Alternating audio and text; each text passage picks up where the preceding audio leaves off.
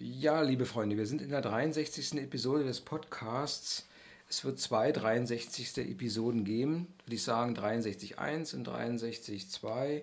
Äh, in der 63.2, die ich zuerst aufgenommen habe, geht es um das Mondknotenhoroskop. In der 63.1 geht es um den Mondknoten als solchen, also um die Mondknotenastrologie.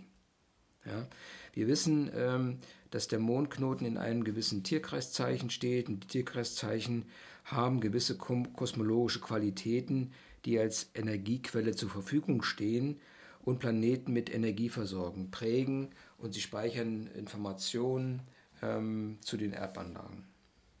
Der Mondknoten in den Häusern zeigt die ersten Schritte zur Weiterentwicklung. Der Mondknoten im Tierkreiszeichen zeigt äh, die innere Motivation und die Verhaltensmuster, die sich bei der Entwicklung manifestieren können. Tierkreiszeichen haben einen Einfluss auf den Mondknoten. Und jetzt gehen wir einfach mal die verschiedenen Tierkreiszeichen durch.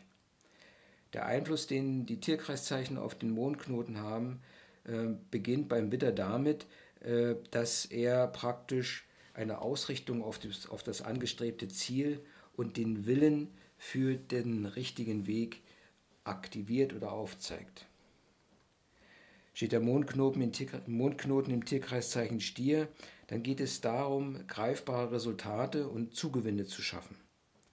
Steht der Mondknoten im Zwilling, dann muss man hier mit einer gewissen Offenheit rechnen oder man kommt mit einer, gewiss, mit einer gewissen Offenheit, Flexibilität ähm, und einer Vielfalt in der Kommunikation weiter. Man kann dieses Problem mit diesem Verhalten besser lösen. Beim Krebs geht es darum, die Gefühle zu zeigen, den Fluss der Gefühle zu beherrschen im Endeffekt. Ähm, und äh, mit dem Ziel, dass gerade diese emotionalen Entäußerungen Bindungen schaffen, die wiederum ähm, eine Lebensqualität erhöhen und verbessern.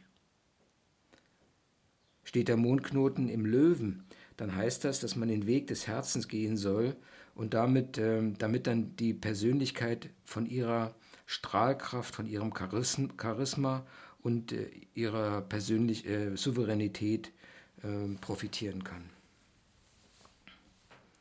Bei der Jungfrau, wenn es darum geht, den Mondknoten ähm, entsprechend zu aktivieren, ähm, also wenn der Mondknoten in der Jungfrau steht, dann hat er die entsprechende Energie, ähm, verschiedene Dinge ganzheitlich wahrzunehmen, also sich eher aus diesem aus dem täglichen Einerlei, aus dem Klein-Klein zu entfernen und ähm, alle Bereiche zu betrachten, die zur Selbsterhaltung gehören und auch diese entsprechend zu aktivieren und aufrechtzuerhalten. Hier geht es vor allem darum, dass man sich fokussieren kann auf die Gesundheit, Hygiene und Ernährung und eigentlich auf seinen Körper hören sollte, als ersten Schritt, um aus einer, einem Konflikt herauszukommen, um die Probleme zu lösen. Steht der Mondknoten in der Waage, dann heißt das, dass man das schöne Leuchtende im Zentrum, ähm, in das Zentrum aller Dinge rücken sollte. Ne? Dass man ähm, die Bedürfnisse und die Interessen der anderen durchaus im Blickfeld haben sollte. Steht der Mondknoten im Skorpion, dann stellen, ähm, dann muss man sich halt den eigenen Gefühlen stellen und ähm, nichts unternehmen, was gegen diese Gefühle gerichtet ist. Steht der Mondknoten im Schützen, dann heißt es hier, man soll sich durchaus auf die Suche nach der Wahrheit machen und, ähm, ähm, und ähm, sich sozusagen ähm, der Wahrheit widmen, denn alle Wahrnehmungen letztendlich heißt ja nichts anderes als etwas wahrnehmen, also der Wahrheit näher zu kommen. Steht der Mondknoten im Steinbock, ist hier wiederum äh, bei der Bewältigung von Problemen äh, der erste Schritt, die Ausdauer anzustreben, ähm, um die Ziele zu erreichen. Und ähm, aber nicht jetzt rücksichtslos vorzugehen, sondern durchaus auch auf die Schwächeren Rücksicht zu nehmen und ähm, wenigstens Achtung vor ihnen zu behalten. Steht der Mondknoten im Wassermann, dann sollte man durchaus mal seine eigenen Ansichten und Überzeugungen überprüfen und ähm, auch andere mal konsultieren, ähm, die einem sozusagen das Wasser reichen können. Ja. Und einfach auch akzeptieren, dass wenn man Erkenntnisse hat, dass diese Erkenntnisse nicht unbedingt äh, für alle Gültigkeit haben müssen. Denn jeder ist letztendlich eine andere Persönlichkeit. Steht der Mondknoten in den Fischen, dann heißt es hier, dass ähm, ähm, die, ähm, der, das Herangehen daran besteht, dass man die äh, weltlichen Belange, mit denen man konfrontiert wird, in, äh, in Beziehung zur geistigen Dimension gesetzt werden. Das heißt, man betrachtet, inwieweit, welche Bedeutung sie für das Gemeinwohl haben. Ähm, ähm, und man muss auf diese Art und Weise einfach die Balance und äh, den Zusammenhang zwischen Gemeinwohl und geistiger Welt durchaus äh, beibehalten. Ja, das ist schon ein ähm, interessantes Thema. Die Mondknoten in den Tierkreiszeichen werden energetisch aufgeladen durch die Tierkreiszeichen und zeigen dann ähm, äh, praktisch ein, ein, Verhalten an, was ähm, äh, dabei helfen könnte, entsprechende Weichen zu stellen oder Probleme zu lösen. Zumindest den ersten Schritt zu machen in die Richtung, die einem letztendlich ähm, ähm, zum Zielpunkt, ähm, zum Aszendenten führen sollte. Ein weiteres großes Thema hinsichtlich Mondknoten sind die Aspekte, die die Planeten zu den Mondknoten haben können. Und zwar sind die Planeten, die einen Aspekt zum Mondknoten haben, unmittelbar ähm, ähm, an der Umsetzung des Mondknotenthemas beteiligt. Mondknoten ähm, brauchen diese Energie und wenn sie diese Energie aber nicht bekommen, dann zeigen ähm, um einfach auch eine gewisse, ähm, ein gewisses Potenzial für, die, für das Wachstum ähm, zu zeigen. Ja.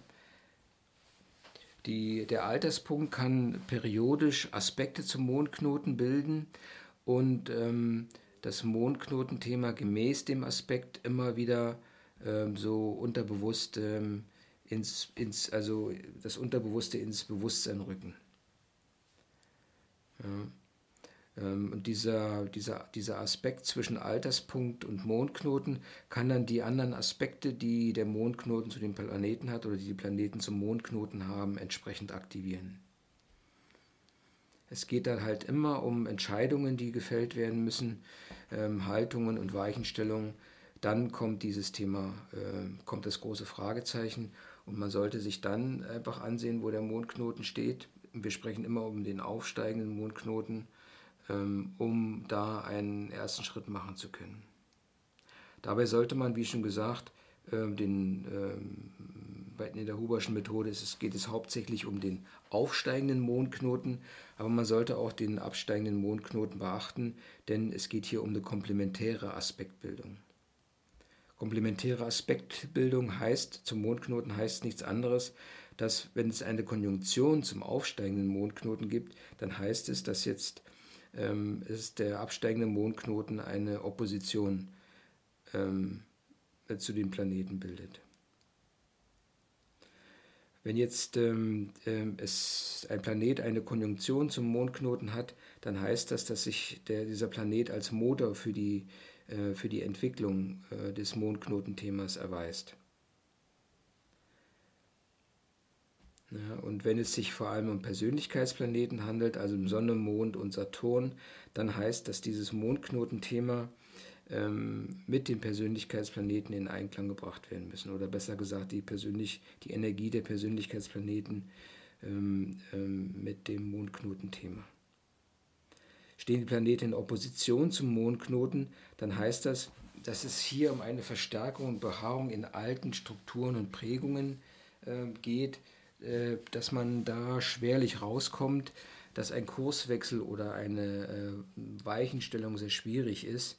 Und vor allem, wenn, es sich, äh, wenn sich jetzt die Persönlichkeitsplaneten in Opposition zum Mondknoten befinden, dann wird es schwierig, da sie, sie sich einer individuellen geistigen Entwicklung in den, Wege stellen, in den Weg stellen können.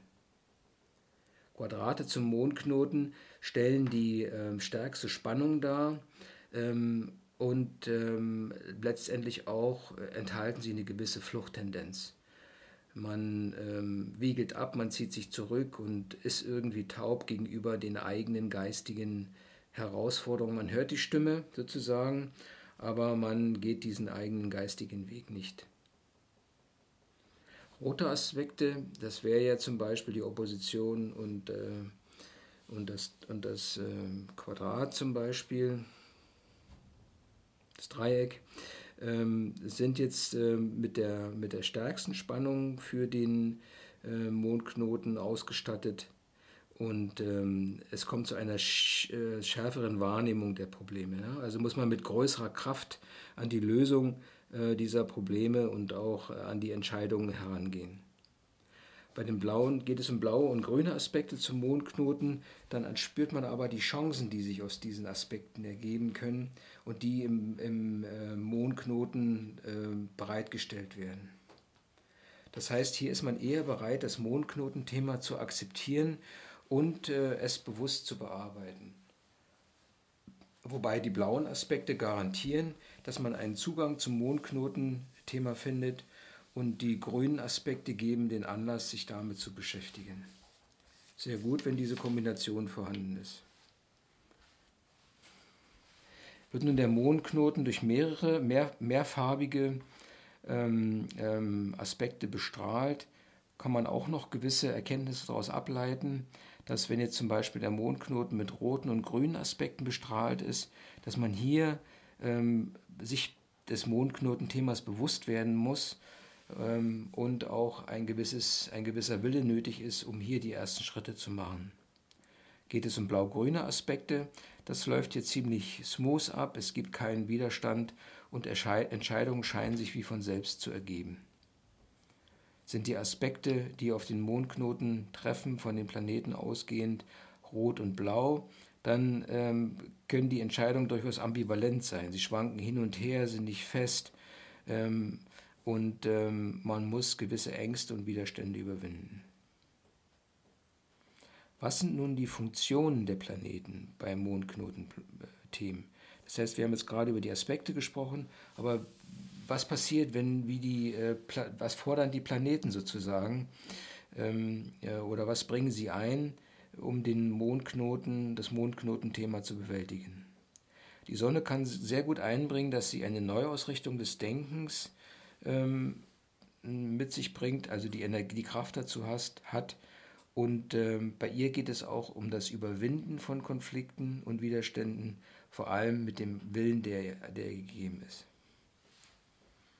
Steht der Mond ähm, im ähm, Aspekt zum Mondknoten, dann geht es hier eher um eine emotionale Sicht oder Herangehensweise bei der Weichenstellung im Leben. Ja, es geht halt, ähm, man kommt hier vorwärts, indem man gefühlsmäßig echt ist ähm, und ähm, diese gefühlsmäßige Echtheit als oberstes Maß äh, aller Handlungen nimmt. Bei Saturn mit Aspekten zum Mondknoten können die Prozesse sehr verlangsamt werden, es dauert viel Zeit, weil eben viele Kontroll- und Sicherheitssysteme äh, vorhanden sind, die erst in, ähm, überwunden werden müssen und zu denen man Abstand gewinnen muss. Hat der Merkur einen Aspekt zum Mondknoten, dann dominiert hier eher die äh, Rationalität äh, und die Analyse von äh, Ereignissen und Erlebnissen. Und ähm, wenn man jetzt verschiedene Erkenntnisse hat, dann ist man in der Lage, diese Erkenntnisse miteinander zu verknüpfen. Und man kann halt ähm, ähm, vielleicht die richtigen Entscheidungen fällen, um äh, ein, das individuelle Wachstum äh, voranzutreiben steht der Jupiter in, ähm, in, ähm, in Verbindung mit, mit dem Mondknoten. Ähm, der könnt, dann könnte er helfen, neuartige und freudvolle Erfahrungen zu machen. Denn er bringt alle seine Sinne ein und ähm, die, die, sich über das Mond, über, dank des Mondknotens noch schärfen ähm, und damit ähm, auch das Potenzial haben, dass das eigene Wertesystem verändert wird. Wenn es darum geht, die Probleme zu bewältigen. Man kann also über seinen eigenen Schatten springen, wenn der Jupiter ein, eine Aspektierung zum Mondknoten hat. Der Mars bringt natürlich wieder seine Kraft ein, Aufbruch zu neuen Ufern. Er möchte gern Widerstände überwinden. Er bringt also diese Energie mit, um den ersten Schritt zu tun in eine richtige Richtung. Er möchte die Dinge in Gang setzen, weil er einfach wachsen möchte. Er möchte an diesem Thema, dass der Mondknoten und an, auf dem Weg den der Mondknoten weist, rasch vorwärts kommen. Ähm, und ähm, ja, er hat praktisch äh, diese starken Kräfte, die erforderlich sind, um ähm, sich selbst zu finden. Steht die Venus in Aspekt zum, äh, zum Mondknoten, dann sind die Ressourcen eher auf die Bedürfnisse ausgerichtet. Ähm, und ähm, es geht hier eher darum, die richtige Wahl zu treffen, ähm, zu sehen, ob man das richtige Konsumverhalten hat. Ähm, und natürlich ähm, ist das Gegenlibido wichtig, ähm, kann praktisch ähm, Eigenkräfte aktivieren bei der Selbstfindung. Also Venus und Mars gehen hier ähm, von der Libido-Seite her doch miteinander, indem sie das, das entgegengesetzte Libido-Element brauchen, um aktiviert zu werden. Beim Uranus, ähm, ähm, wenn da der Aspekt zum Mondknoten besteht, dann geht es um eine Offenheit dem Neuen und Unbekannten gegenüber und äh, um die Entscheidung, ob man sich für den Fortschritt äh, und gegen gesicherte Erkenntnisse entscheidet.